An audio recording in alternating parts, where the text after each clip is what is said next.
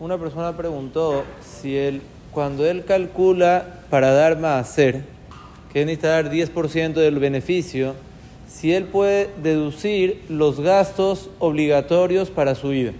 Él tiene gastos esenciales, exacto lo que él necesita gastar para él vivir, para mantenerse, si él puede deducir eso y después de eso contar el beneficio y dar un 10%, o eso ya incluye en el beneficio. En el Shut Abkat Rogel, que es el Shut que nosotros decimos que lo escribió él, Bet Yosef, él trae una teshuva y la Knesset Agdolá la trae en nombre de Ripima Titiau Toryesh, que ellos opinan que la persona sí, para contar el maaser, primero paga lo que él necesita obligatoriamente para su vida y después de ahí cuenta él 10%. Entonces, según esto saldría que la persona sí podía hacer esa forma. ¿Cuál es el problema? El Birkei Yosef y el Beti Noshel Shlomo, los dos traen y dicen que esa Teshuvah es un error, que no se sabe ni quién la escribió, si es correcta la Teshuvah. En la misma Teshuvah, el que la lee ve que hay contradicciones.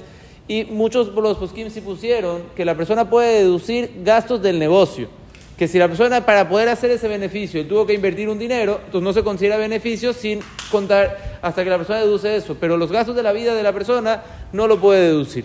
El Shevet Alevi y el Yehavet Dateyas Pascule Maase, ¿cómo hacer con esta discusión? Ellos dicen así: si la persona, si él va a dar el Maaser, va a tener que pedirse de acá para poder, eh, para poder mantenerse, en ese caso él sí puede deducir primero todos los gastos de su día a día y después de ahí contar el máser. Pero si la persona puede dar el máser y él no va a tener que ir a pedirse de acá para mantenerse, en ese caso que cuente el máser de beneficio sin contar los gastos que la persona tiene para mantenerse el día a día.